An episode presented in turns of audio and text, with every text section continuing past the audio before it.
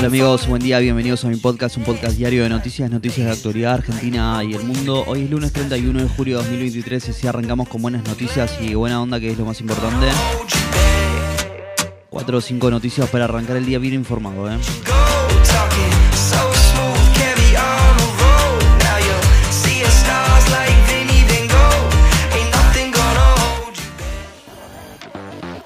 En una elección ajustada, Juntos por el Cambio se impuso en las elecciones de Chubut y puso fin a dos décadas de gobiernos peronistas en la provincia. Hoy el gobierno afronta un vencimiento de 2.600 millones de dólares ante el Fondo Monetario Internacional. Se espera que pague con yuanes y un préstamo.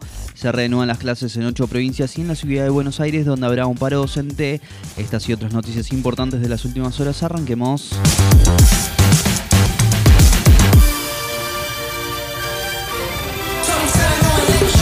En una elección ajustada, Juntos por el Cambio se impuso en las elecciones de Chubut y puso fin a dos décadas de gobiernos peronistas en la provincia. Con el 100% escrutado, el candidato opositor Ignacio Torres se impuso 35,7% a 34,1% sobre Juan Pablo Luque, el intendente de Comoro Rivadavia y postulante que lidera la fórmula del oficialismo. Torres, senador nacional del PRO, tiene 35 años y se convirtió en el gobernador más joven de la provincia desde el retorno de la democracia. ¿eh?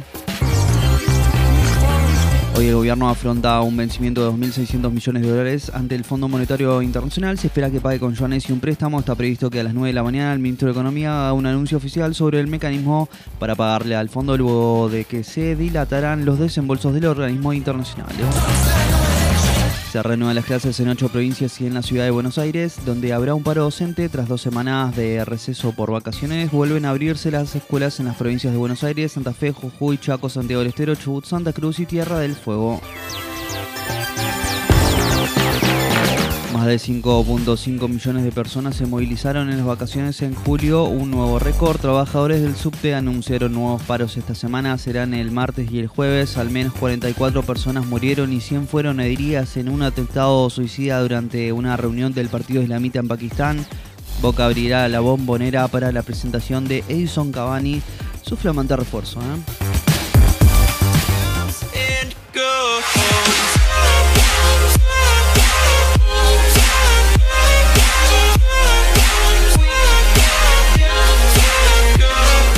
Bueno amigos, si ya hasta acá te lo agradezco mucho, no olvides suscribirte, darle al follow y compartir. Te espero mañana con más y más noticias y buena onda, que es lo más importante. Chau, chau.